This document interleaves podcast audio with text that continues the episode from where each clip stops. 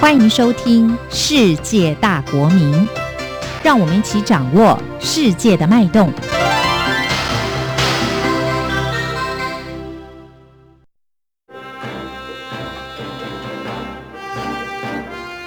透视两岸。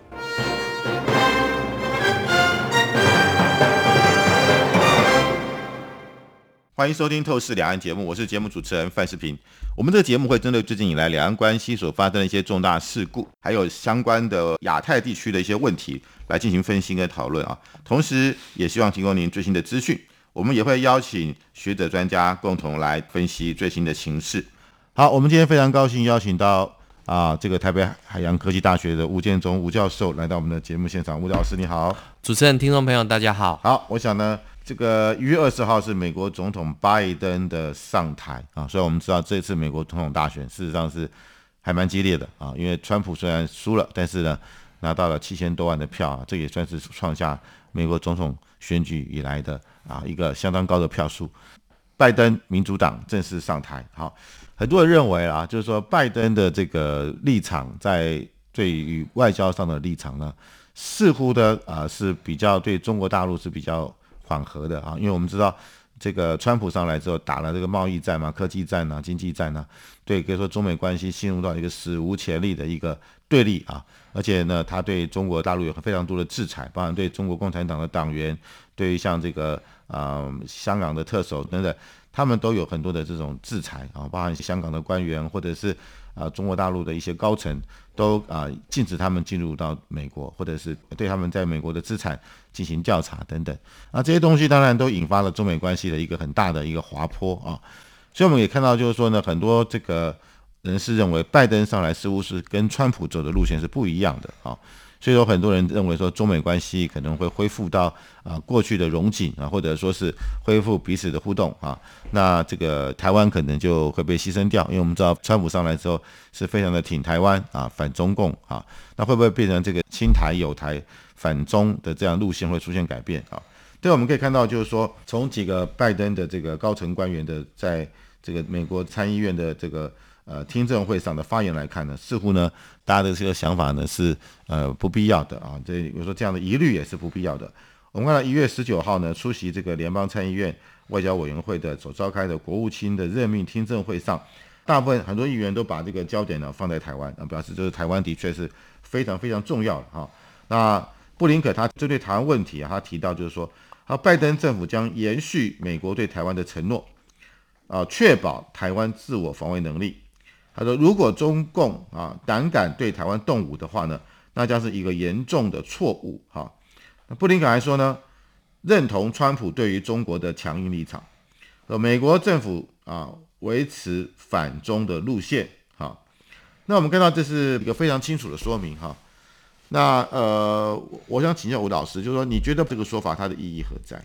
是我我想这个呃这个一个说法里面，其实呃。不管是解开这个对台交往的这个一些限制，或者是解密这个呃印太战略的这个文本的一个部分，嗯，这个提早三十年的一个情况，我想呃这个蓬佩奥所留下来的这样的一个政权交接的这个移转。好，这个资这个资产，其实我们会看到这个呃，不仅是对台湾，其实对印太地区，其实都是一个非常好的一个稳定的一个情况。嗯，也就是说，我们看到，其实呃，我们仔细的想，嗯，现在的新任政府拜登。他对于这个呃刚交接的这样的一个美国政府，其实他最重要的其实就是如何稳定这个美国的疫情，对，还有这个恢复呃这个美国的经济，对。当然最重要，他必须要有一个外部的一个稳定的一个经济的一个外交环境，对。所以呃我们会看到，就是不管他任命的这一些呃这些人选哈，不管是这个呃国新任国务卿啊，或者他的这个国安顾问，甚至于这个新任命的。这个印太事务协调官，对这些其实都可以看出，就是呃，拜登希望这个这个一上任马上就可以上手的一个情况，是，所以不希望有任何的一个意外。对，那所以我们会看到，不管是这个呃他的这个呃国安顾问，或者是他的这个国务卿，在这个国会进行听证的时候，那当然他的这一些发言，其实都可以去看出，就是呃。拜登政府他的一个外交政策的一个方向。对，那所以我们会看到这个，包括布林肯他肯定川普在这个采用更强硬的方法来抗中，对中国视台湾为其领土的主张。他表示将确保台湾不被中国侵犯的自卫能力，嗯，并希望台湾能够呃提升国际地位。对，对于庞佩要取取消美台这个往来的限制，他有提到将会重新检视未来如何跟台湾交往，仔细研究台湾关系法的保证，对，呃，发布更新的这一些版本。所以我们会看到从 Brinken 他的一个讲法里面就可以知道。拜登政府将确保台湾的防卫能力，而且美国对台的军售将经由台湾保证法的这个国内法化之后，嗯，呃，将会从所谓的常态化转向正常化的一个情况，所以呃，在程序上面会更加的灵活，行政部门的评估弹性会更大，有助于减少政治的干扰，更能强化中华民国抵抗。这个中国犯台的这样的一个能力，对，换句话说，我们看到过去里面这个美国对台的军售，它并没有任何的这样的一个呃，就是一个呃，就是保证的一个情况。对，那呃，这个保证过去里面是一直非常模糊的。对，那所以我们看到美国透过解密这个六项保证。对，还有呃后来的这个国内法化的一个部分，也就是台湾保证法的通过，让这个呃美国对台的军售，不管是在值跟量的一个情况之下，都可以获得一个呃主要的一个保证。所以我们会看到，就是呃，从这个 Blinken 他的一个呃国会的听证里面，其实就可以看到这样的一个方向。那所以当然，中共也不要去误判这个新任的这个拜登政府，呃，在过去报美里面可能会提到，就是他愿意。跟中国大陆更多的这些交往，但是这个交往不代表就是妥协的一个部分，它可以透过协商。所以换句话说，美国跟这个中国的关系里面是既竞争又合作的一个关系。那所以我们看到，呃，这个呃，从布林肯的讲话里面，其实我们可以看得到，就是说台湾的外交空间。可能是可以更大的一个部分，那这个外交空间可以更大，里面我们就看到这个台湾保证法里面就有提到，这个美国应该持续的加强这个台美的高层互动，虽然没有这个约束力，但是我们看到国会可以在一定程度上面敦促跟检视行政部门的执行情形，对于台湾提供具体的这个外交支持。嗯。预期这个拜登政府将以功能性导向啊，包括了我们看到台湾支持台湾加入联合国世卫组织，嗯，还有教科文组织，还有联合国粮农组织，甚至以及其他不以这个呃国家身份作为会员条件的的这一些组组织的一个部分。所以我们会看到，就是说呃，从这个法规的一个通过，还有法规的这个延续里面，我们看到过去四年里面。这个美国国会的这种所谓的对台外交的一个部分，已经让这个美国的行政部门不得不来正视啊，这个台湾。在国际社会的贡献度的一个情况，嗯，而国会的立法也让行政部门有更多灵活呃运用的空间，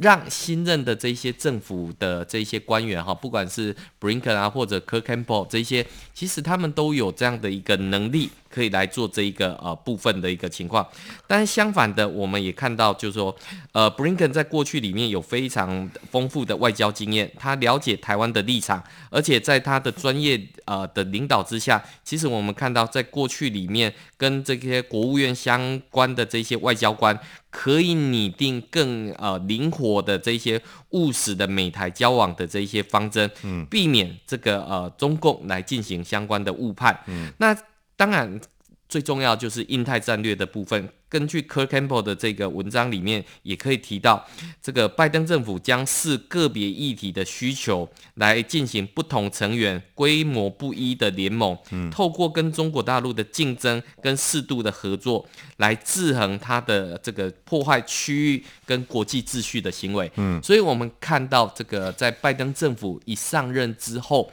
我们看到这个中共的军机，嗯，这个大规模的这个呃绕台绕绕。台，然后侵入台湾的西南空域，我们看到美国的这个罗斯福号。的这个航空母舰，马上就开到了南海的这个黄岩岛。这个我们看到拜登政府是完全不示弱的一个情况。对，而且在就职啊这个没多久的时间，这个罗斯福号就按既定的政策开往这个南海的这个呃这个附近。对，那所以我们会看到这个非常明确的讯号，就是告诉中共。不要以为这个政权交接的期间里面会有所谓的蜜月期，嗯，或空窗期的一个部分。对，所以我们会看到，就是在这样的一个印太战略之下，当然我这边也许可以提一个小小的一个呃思考，就是我们看到之前这个希拉蕊的回忆录里面哈，对，他有提到有一段哈，这个。科 Campbell 这个印太事务协调官，嗯，呃，当时他有拍了一张照片，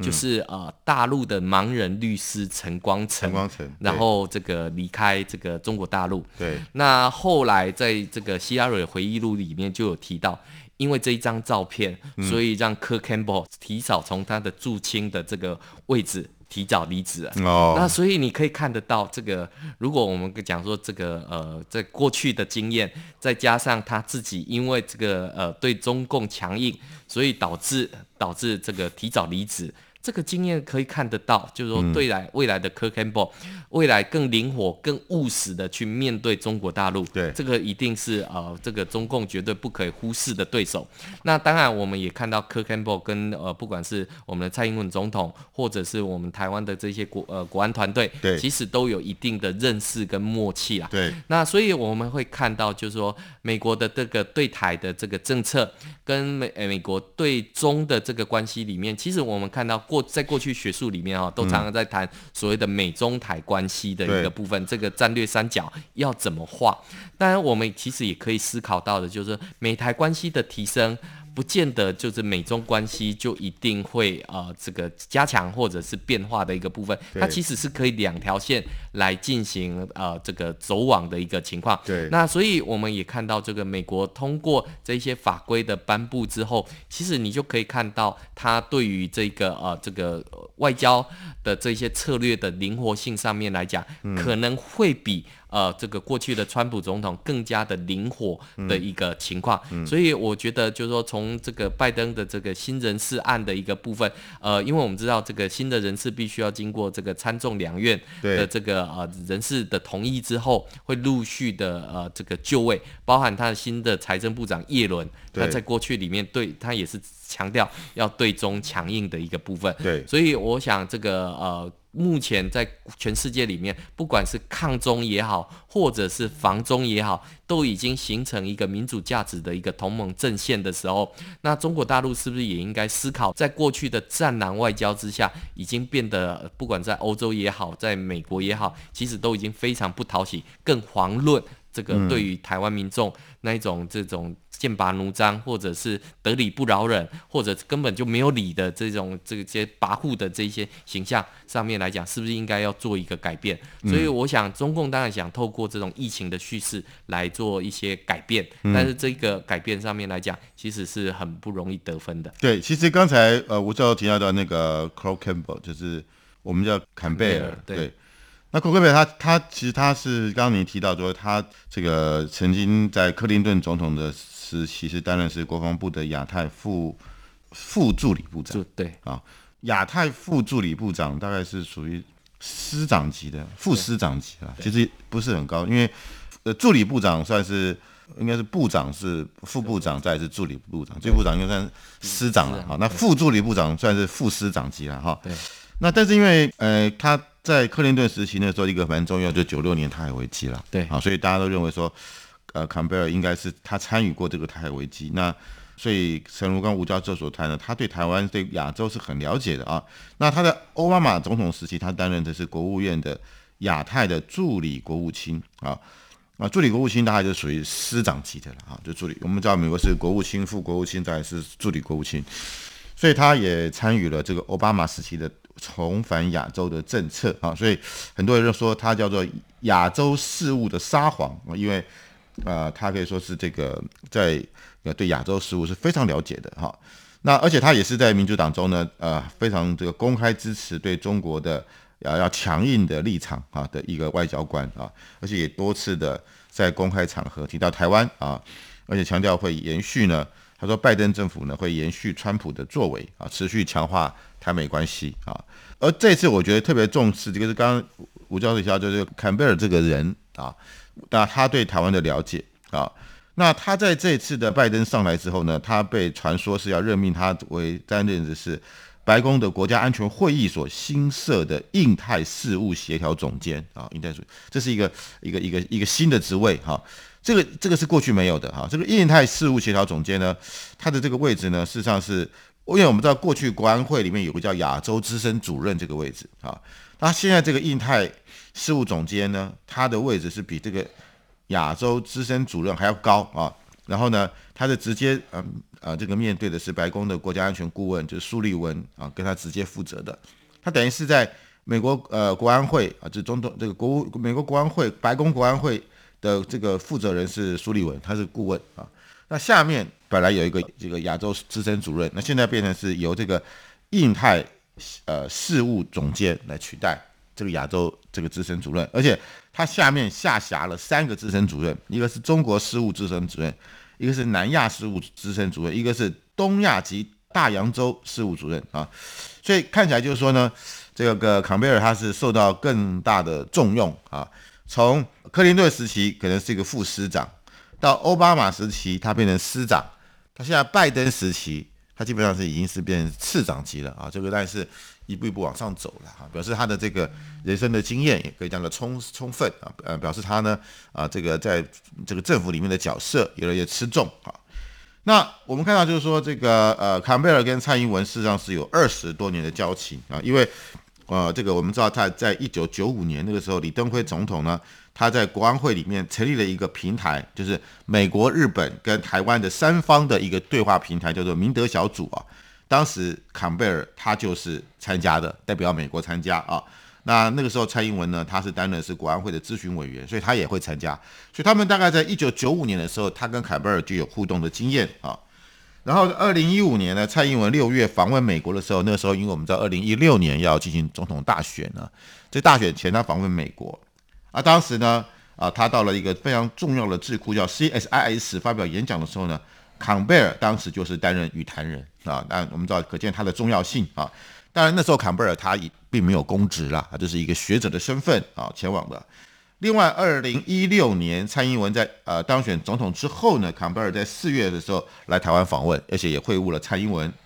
另外，在去年十二月八号，这个我们看到台湾的这个跟美国举行了一个叫做“二零二零台美日三边印太安全对话”啊，这是一个由远景基金会这个单位所这个呃主持的一个三方的对话哈，其实有点像李登辉呃总统当时的一个明德小组了，就是由美日。啊，台三边的学者专家共同来讨论啊。那这个会议呢，坎贝尔也参加，呃，发言啊。蔡英文也也也也在场，而且是啊，聆听坎贝尔的发言啊。所以我们知道，就是说，呃，他们两个人是关系是非常非常密切的哈。另外，我们看到就是呢，呃，拜登的政权网站也在一月十号表达，就是将这个美国的后任国务卿布林肯的前幕僚长罗森伯格啊，他将出任的是。我们刚刚谈到的国安会新设的中国事务资深的主任的一职，那我们刚刚过去呢，国安会里面的中国事务的主管呢是只是主任而已，那目前呢把它调整为资深主任，表示对中国问题更加的重视哈，那是由这个呃罗森伯格来担任哈。好，另外我觉得有一点比较重要，就是现在等于说他在国安会里面呢成立了一个叫做印太事务总监啊，由这个坎贝尔来担任，下面有三个呃这个资深主任，刚讲过，一个是中国的。事务资深主任啊，大家都很注意，那是主管中国了。一个是南亚事务主任，那当然是主要是偏东南亚或者是啊这个印印啊印度，这个也叫做啊这个南亚啊东南亚跟这个西南亚。另外就是第三个资深主任是东亚暨大洋洲事务主任。那东亚当然是包含了整个日本啦、韩国啦啊，然后大洋洲当然是包含我们看到一些啊这个澳洲啊、纽西兰啊啊这附近的一些岛屿啦啊，特别是大洋洲的岛屿等等，斐济啊等等。好，那有趣的是，台湾是放在什么地方？台湾这次美国是没有把台湾放在中国事务资深主任的范围，把台湾跟这个呃日本、跟韩国还有大洋洲放在一起了啊。那我们知道台湾下面是菲律宾，菲律宾是属于南亚的啊，南亚事务主任。所以我请教吴老师，就是这次美国啊拜登上来之后，把台湾排除在白宫国安会的中国事务资深主任的范畴，而是把它放在东亚暨大洋洲事务主任。你觉得这个意义何在？呃，我我我想这个美国政府的一个政策基本上是延续的一个情况。那台湾这个位于印太战略之下的这种所谓的第一岛链的这个位置，而且是重要的战略位置。那所以我们会看到这个呃。呃，从过去里面，不管是这个奥巴马时期的这个亚洲再平衡政策，那一直到这个川普政府的这个印太战略，那我想这个呃，拜登总统所提出来的这个呃。策略的这个名称里面，我想呃，第一岛链依旧还是一个非常重要的位置，所以把台湾划在第一岛链之下，那把台湾划归在这个东亚的这个资深主任之下，其实就是同一个脉络的一个思考。所以从日韩台湾到这个所谓的南南大洋洲的一个部分，其实都是在这个第一岛链的这样的一个呃脉络，也就是说，不要让。中共能够突破第一岛链，直接进入到太平洋里面。是。那我们知道，中国大陆这个一个企图心里面，其实都过去一直常谈，太平洋很大，对，太平洋可以同时容纳两个强权，对的一个存在。但是我们也知道，就是说。过过去国际政治里面有所谓的单极或者是双极，甚至于多边的这个体系。对。但是呃，我们看到在过去里面这种多边体系，呃，或者是呃这种所谓的双极的一个体系之下，其实呃在。过去里面，我们看到有所谓的冷战的一个思维。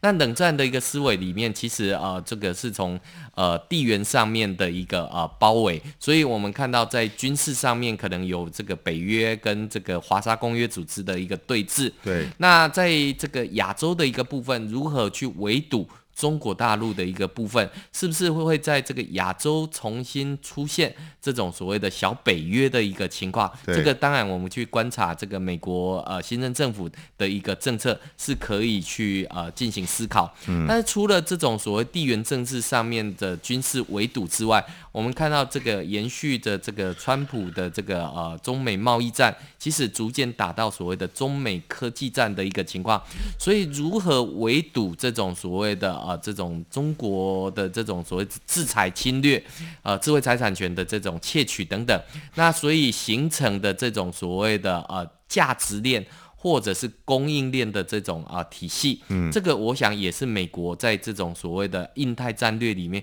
非常重要的思维。嗯，也就是说，我们看到，呃，从这种呃这种供应链里面就可以看到，就是说去除掉华为，去除掉中兴。去除掉这些中国大陆制造的晶片的这个体系里面，嗯，呃，是不是要将中国大陆围堵在这个里面？因为我们知道习近平想当皇帝嘛，对。那欧美国家也许不能在集权政治上面，呃，做出更进一步的一个部分，但是至少不要让这样的一个集权体制。往外扩张，要么你就自己在自己的领域里面当皇帝的一个思考，但是不要再扩张出去。那所以我们看到，从科技战之后，其实这种印太战略的这种供应链的体系。其实呃已经开始逐步的出现，最明显的就是包含像印度，呃我们看到中国大陆希望透过疫苗哈这种赠送的方式，呃能够改写这个呃当时这个疫情它隐匿之下被国际之间指责的这种呃洗白的一种论述。对，但我们最近看到印度也开始在送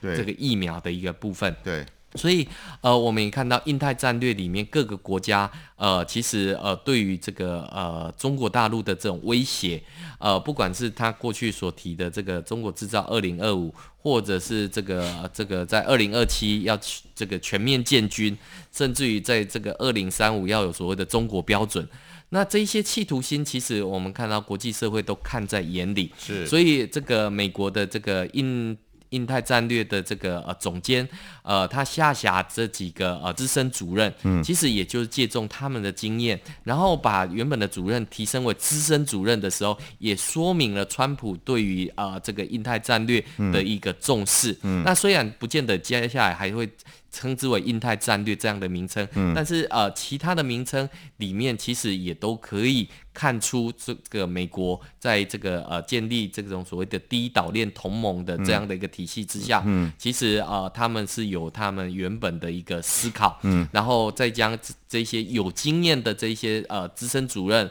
或者是这个印太事略这个总监，其实他们是有一个呃非常好的一个协调的一个部分，嗯，让这个新任的拜登政府在防疫跟拼经济的过程当中，不用去担心啊这个外部事务呃会有他需要去突变或者是出需要去这管理的一个情况，所以我想这个可以是大家持续再关注下去的部分。是对，我想刚才吴教授讲的非常非常重要哈，就是我们看到的这个。呃，美国的把这个呃台湾啊，在美国国安会里面的角色，它是排除在这个中国事务的以外呢。这个其实是从啊川普时期就是这样做了啊，因为我们知道川普上来之后呢，他跟习近平第一次会面是在海湖庄园，就是他自己的一个别墅会面。那个时候呢，这个会后啊很有意思，呃，国媒体就问这个呃中方啊，中方当然说有没有提到台湾问题。啊，中方说当然有提到台湾问题啊，就是等等。那问了美方，美方说我们没有提到台湾问题啊，就是美国基本上是啊，从川普第一次跟习近平在海湖庄园就建立的一个规范，就是台湾问题跟中美关系是脱钩的啊。台湾问题，你如果美中国大陆问到我，我就说我的政策是一贯的，就是呃，一个台湾一个中国的 One China Policy，就是 One China Policy 是一个套餐啊，就是有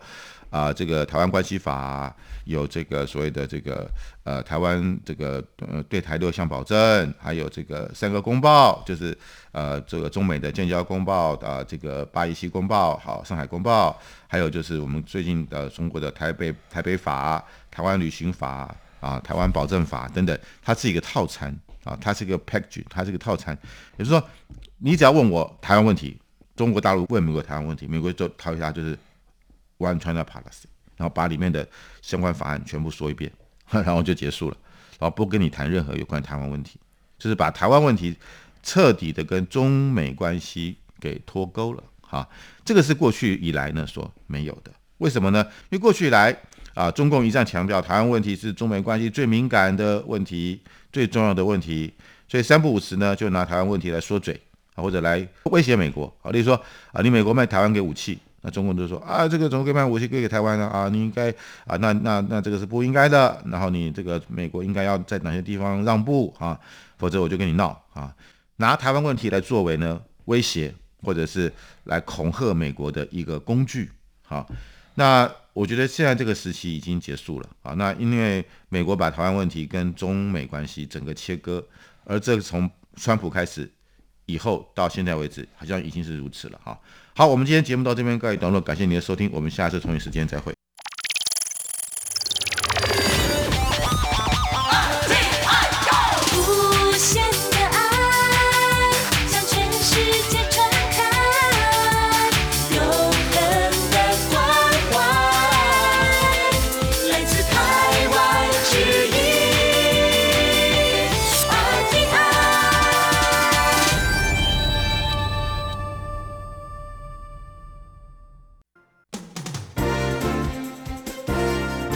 从两岸、国际、历史文化与财经等角度透视中国的《这样看中国》节目，每周一到周五晚间九点三十分到十点在中央广播电台播出。如果您对《这样看中国》节目有任何收听想法或意见，欢迎寄信到台北市北安路五十五号，也可以透过电子邮件的方式。节目有两个信箱：二零二零 at。R t i 点 o r g 点 t w，或是二零二零零二零三 n e w s at gmail dot com。再次谢谢听众朋友们的收听与支持，请持续锁定每周一到周五晚间九点三十分到十点播出的《这样看中国》节目。